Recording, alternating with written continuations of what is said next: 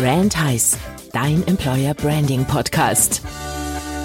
Hallo und herzlich willkommen zu unserer Episode 10. Unser Thema heute Quereinsteiger mit Fingerspitzengefühl. Schon zehn Folgen, Wahnsinn. Ja, ein Hersteller von Medizinprodukten, der sucht immer Quereinsteigende mit Fingerspitzengefühl. Also zum Beispiel Zahntechniker, Goldschmiede, Uhrmacher oder Optiker. Und da steckt ja eine ganz wichtige Idee und Frage hinter, denn wenn es nicht mehr ausreichend Kandidaten und Fachkräfte gibt, die wir suchen, welche Quereinsteigenden könnten denn dann unser Team bereichern? Ich glaube, das beschäftigt viele Unternehmen, diese Frage. Ja, klassisches Thema, glaube ich, dass ähm, viele HR-Verantwortliche ähm, sich noch zu sehr auf ähm, ein bestimmtes Profil von Mitarbeitern ähm, fokussieren und dabei links und rechts ähm, Scheuklappen haben und einfach sagen, derjenige muss so und so ausgebildet sein, damit er die ähm, Stelle ähm, hervorragend besetzen kann. Ähm, ich glaube, wir sehen alle, was am Bewerbermarkt los ist. Und äh, man muss sich öffnen und muss einfach sagen, ähm, wen gibt's, der artverwandt, sage ich mal, vielleicht schon eine Ausbildung äh, mitbringt, ähm, der bestimmte Fähigkeiten mitbringt und den ich dann halt äh, mit Schulungen ähm, dem Rest halt beibringe, so dass er wie eine Fachkraft im Grunde genommen im Unternehmen dann arbeiten kann. Ähm, ich glaube, es ist viel, viel schwieriger oder schlechter, Stellen nicht zu besetzen, äh, weil man ein halbes Jahr oder ein Jahr darauf wartet, dann genau diesen mit der Ausbildung dann zu, ähm, äh, zu erreichen und anstellen zu können, als wenn man ein Talent nimmt, was motiviert ist, was ähnliche Fähigkeiten hat und was man dann vernünftig ähm, ausbildet und weiterbildet. Ja, und das merkt man immer wieder, wenn man irgendwo über Stellenanzeigen stolpert, dass die sich viel zu sehr an so Stellenbeschreibungen festklammern und viel zu wenig Wert auf die Fähigkeiten legen. Wo ich dann schon immer denke, warum sucht ihr in so einem engen Fenster und warum sucht ihr nicht einfach Leute, die über die Fähigkeiten verfügen? Vielleicht nicht über die passende Ausbildung, aber über die Fähigkeiten. Ja, und ist genau, glaube ich, das Thema. Der Bewerbermarkt dreht sich halt ähm, und ist halt ein Bewerbermarkt und kein Arbeitgebermarkt mehr.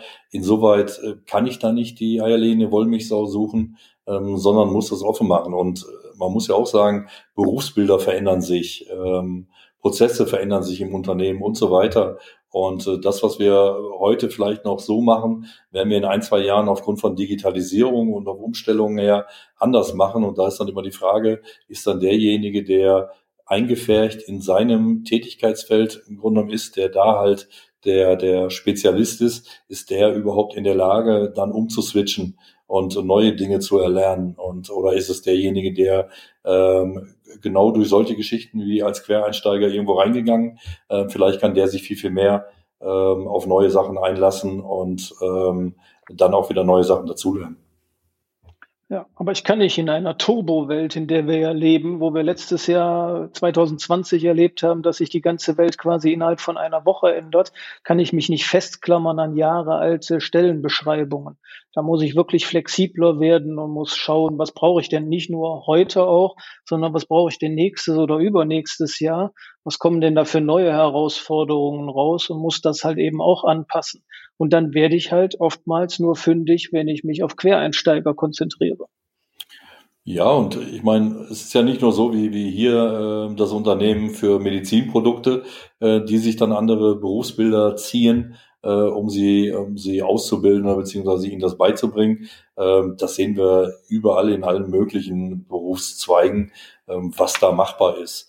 Ähm, wir selber beschäftigen uns halt sehr viel mit dem Thema Kundenservice und äh, da geht es auch nicht darum, ähm, den Callcenter Agent äh, von ähm, Unternehmen A nach B, nach C, nach D, nach E, nach F zu bringen, äh, der dann irgendwann verbraucht ist, weil er unterschiedlichste Unternehmen kennengelernt hat und immer wieder die gleichen äh, Aufgaben abdecken musste, sondern da geht es vielleicht dann darum, auch jemand aus einer Berufsgruppe wie Reiseverkehrskaufmann aus dem Touristikbereich, aus dem Hotel, der an der Rezeption gearbeitet hat oder wie auch immer, sprich aus kommunikativen Berufen äh, rauszuziehen und denen aufzuzeigen, warum es im Kundenservice äh, vielleicht spannender ist zu, äh, zu arbeiten und muss dann die Vorteile äh, rauskehren, die äh, dieses Berufsbild hat, um ihm zu sagen, vielleicht ist ein Wechsel für dich total interessant.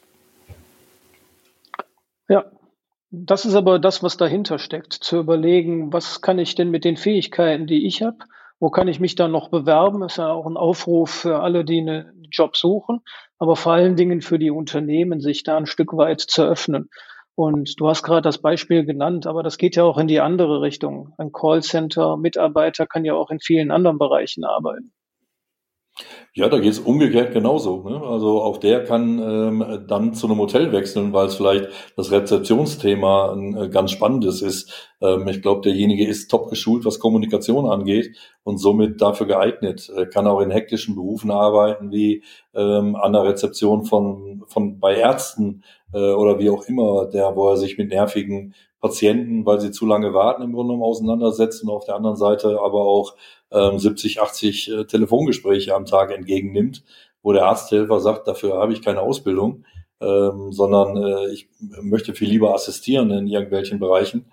Äh, und der Agent sagt, ich bin aus meinem klassischen Callcenter raus und, und fühle mich da wohl, weil äh, da bin ich für ausgebildet, mich genau mit solchen Themen auseinanderzusetzen und die zu bewerkstelligen. Deswegen wird auch manchmal einfach zu viel Panik gemacht, wenn es heißt, dass irgendwelche Berufe wegfallen durch Digitalisierung, weil die Berufe fallen zwar weg, aber die Fähigkeiten werden meistens trotzdem woanders gebraucht. Also wenn der Supermarkt demnächst ohne Kasse funktioniert, mache ich mir wenig Sorgen um die Menschen, die jetzt an der Kasse arbeiten, weil die eben Fähigkeiten haben. Ja, die können sich auf Kunden einstellen, die sind strukturiert, die haben einen Überblick über so einen Laden, die können beraten und so weiter. Die können doch in ganz vielen anderen Feldern arbeiten. Genau. Was ich halt glaube, ist, dass halt Mitarbeiter, die sich ja nicht links und rechts mal weitergebildet haben oder die gesagt haben, wir sind ähm, eintönige Arbeiten einfach zu langweilig, die werden meiner Meinung nach Probleme haben. Also wenn derjenige an der Kasse gesetzt hat und nichts anderes gemacht hat, wie den Strichcode drüber zu ziehen, äh, dann wird es schwer sein, weil dann ist die Frage, welche Fähigkeit bringt er tatsächlich mit. Ähm, und äh, es gibt aber auch andere, die dann sagen, ich möchte näher am Kunden dran sein und die sich dann halt in bestimmten Bereichen weitergebildet haben. Das sind dann mit Sicherheit genau die richtigen, die dann auch in anderen Positionen ähm, wieder oder in anderen Bereichen wieder einen Job finden. Ja, und wenn ich an früher denke, als bei Aldi an der Kasse noch kein Scanner war, da habe ich die immer bewundert, was die alles im Kopf hatten und was die alles wussten, das gesamte Sortiment. Also um so Leute, weiß ich nicht, mache ich mir keine Sorgen. Nee, die Frage ist, ob sie jetzt noch bei Aldi sind oder ob Aldi dann Positionen geschaffen hat, äh, wo sie denn dann nicht unterfordert waren, äh, weil sie vorher halt äh, eine Menge im Kopf behalten mussten und danach halt eine eintönige Arbeit gemacht haben. Ähm, ich gehe davon aus, viele von denen sind dann schon nicht mehr bei einem Unternehmen als Kassierer tätig, sondern haben sich dann schon irgendwo auf andere Stellen beworben. Ja, auch das kann ja dann eine Aufstiegschance sein für eine bessere Tätigkeit vielleicht sogar. Sei dahingestellt. Aber ich glaube, es waren wieder ganz viele Ideen dabei, was man alles machen kann. Ja, ich glaube, ganz, ganz wichtig ähm, für HR-Verantwortliche und für ähm, Geschäftsführer oder Unternehmer, äh, sich einfach Gedanken zu machen oder so, wen will ich in meinem Team haben.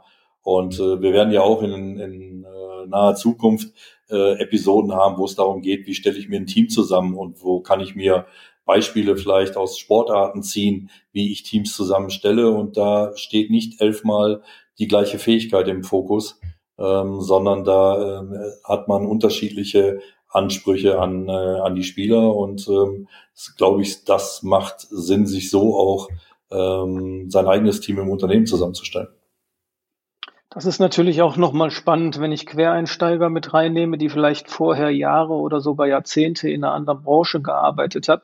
Da kann ich natürlich, wenn ich pfiffig bin, auch bei denen ganz viel lernen. Wie funktioniert es in anderen Branchen? Was sind denn da die Best Practice Beispiele und was hat denn da funktioniert? Was sind da die Erfolgsmuster? Also ich sollte nicht nur die Leute einstellen, sondern auch aktiv von deren Erfahrungen profitieren wollen. Da sind wir wieder bei unserem Kartenset. Genauso funktioniert's. Das heißt, von anderen lernen, sich das abgucken und ähm, versuchen, sich genau da Sachen rauszuziehen, die man selber umsetzen kann. Dann tun wir das so. Jetzt haben wir schon ein kleines Jubiläum mit zehn Folgen gehabt. Ich freue mich auf die nächsten zehn. Ich mich auch. Bis dann. Und tschüss.